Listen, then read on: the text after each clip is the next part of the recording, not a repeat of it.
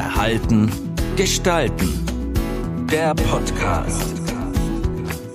Ziele erreichen mit Winfried Neun. Thema heute.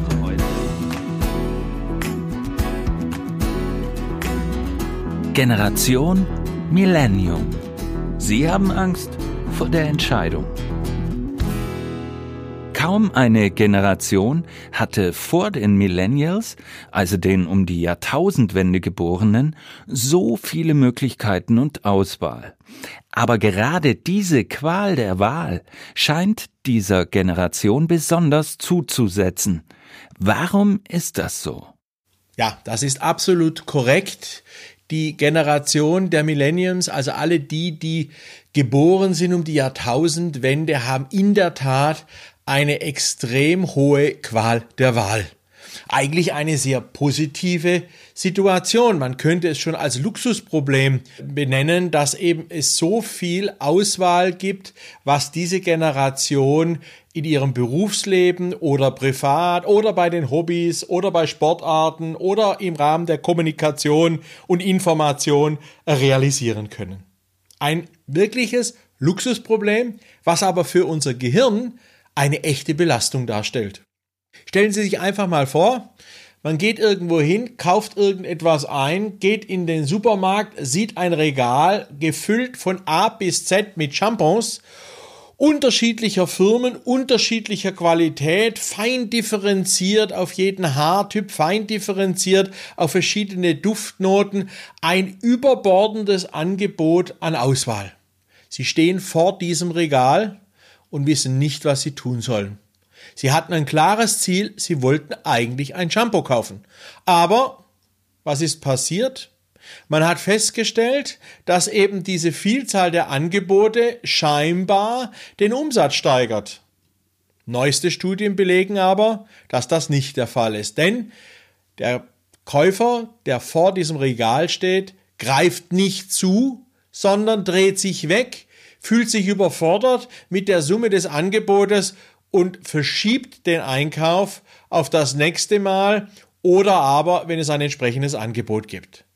Das heißt, dieses Luxusproblem der Wahl der Qual ist nicht nur wirtschaftlich fragwürdig, sondern auch psychologisch sehr anspruchsvoll für das Gehirn.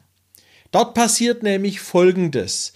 Die Fülle der Eindrücke, die wir bekommen, finden in unserem Neokortex in einer gewissen Verarbeitungsmodalität die entsprechenden Bedürfnisse wieder, die wir zum Beispiel beim Kauf eines Shampoos befriedigen wollen. Oder aber bei den Millenniums, wenn sie eben bestimmte Jobs haben wollen. Die Folge ist aber auch, dass wir durch die Fülle der Angebote verunsichert werden. Denn nicht nur ein Bedürfnis und ein Angebot finden zu sich in unserem Neokortex, sondern es entstehen mehrere Fragen, ob nicht vielleicht doch das eine oder andere Angebot besser wäre. Und diese Verunsicherung sorgt in unserem Gehirn dazu, dass ein anderer Bereich, nämlich das Objekterkennungssystem, aktiviert wird. Und in diesem Objekterkennungssystem sind wir ständig in einem Soll-Ist-Vergleich gefangen, der sowohl bewusst als auch unbewusst stattfindet. Und Soll-Ist-Vergleich heißt zum Beispiel bei den Millenniums, wenn es um die Wahl des richtigen Jobs geht, nämlich könnte ich dort bei dem ein oder anderen Wahl, ein oder anderen Jobs etwas verpassen. Also sprich, die große Fülle der Angebote erzeugt eine Verlustangst in unserem Gehirn. Wir haben Angst davor, doch irgendetwas zu wählen, wo wir dann was anderes verpassen, was uns eventuell vielleicht doch noch mehr Erfolg bringen könnte. Und gerade dieses Abwägen zwischen dem, was ich tun muss, um ein Ziel zu erreichen und mit welcher Wahrscheinlichkeit ich dieses Ziel dann auch realisiere, wird durch die Qual der Wahl extrem stark strapaziert. Bei einfachen Wahlmöglichkeiten geht es relativ schnell und zügig, weil wir sehr gut abschätzen können, was wir dann tatsächlich als Erfolg erreichen können. Aber sobald es zu viel wird, pendelt quasi unser Gehirn ständig hin und her zwischen dem, was ich eigentlich will und auf der anderen Seite, was ich tatsächlich erreichen kann. Und dieser Abwägungsprozess kann dann zu einer echten Belastung werden. Was ist das Besondere bei der Psychologie der Entscheidungen und worauf sollte besonders geachtet werden? Ja, gerade bei der Psychologie der Entscheidungen ist dieses Abwägen zwischen auf der einen Seite der Möglichkeiten, was ich tun kann, und auf der anderen Seite der Wahrscheinlichkeit des Erfolges meines Tuns ganz, ganz wichtig. Das nennen wir auch in der Psychologie Selbstwirksamkeit. Also wie wirksam kann ich über mein Handeln, über mein Tun ein Ziel erreichen oder Dinge beeinflussen, dass damit Ziele erreicht werden. Und die Selbstwirksamkeit ist ein ganz, ganz wichtiger Teil in dem Thema Resilienz, also sprich der Fähigkeit, Stress zu bewältigen. Umso geringer meine Selbstwirksamkeit ist, also umso weniger ich mir selber bewusst bin, dass ich mit meinem Handeln auch wirklich was erreichen kann und auch wirklich mit meinem Handeln erfolgreich bin, umso geringer diese Selbstwirksamkeit ist, umso größer die Resilienzschwäche, also sprich die Anfälligkeit für Stress. Und deswegen ist bei den Entscheidungsfindungsprozessen das Thema Selbstwirksamkeit sehr, sehr wichtig.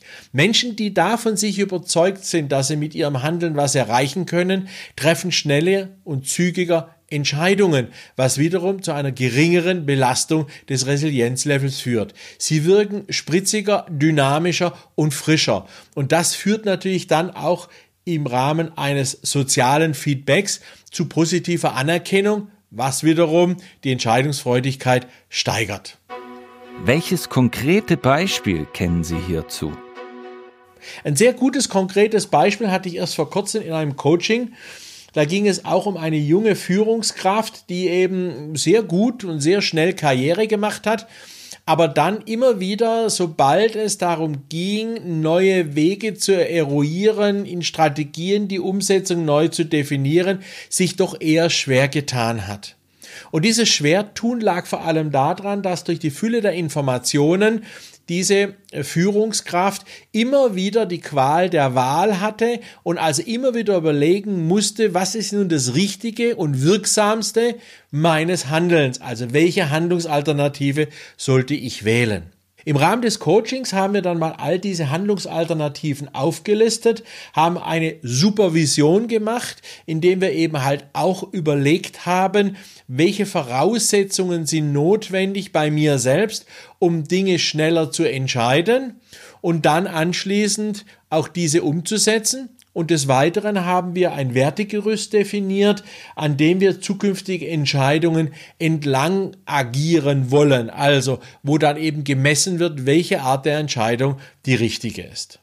Das Ergebnis war, dass die Führungskraft immer mehr und mehr erkannt hat, dass schnelle Entscheidungen nicht schlechte Entscheidungen sind, sondern die Führungskraft doch einen guten Bauchgefühl entwickelt hat für Entscheidungen und damit auch die Selbstwirksamkeit bei sich gesteigert hat. Und gerade das ist das entscheidende Thema bei den Millenniums, dass diese Angst vor Fehlentscheidungen durch ein Steigern der Selbstwirksamkeit abgebaut wird. Wer selbstwirksam ist, hat keine Angst oder zumindest eine geringe Angst vor Entscheidungen. Welche praktischen Tipps geben Sie der Generation Millennium, um das Richtige zu tun? Nun, ein paar praktische Tipps gibt es natürlich hier auch.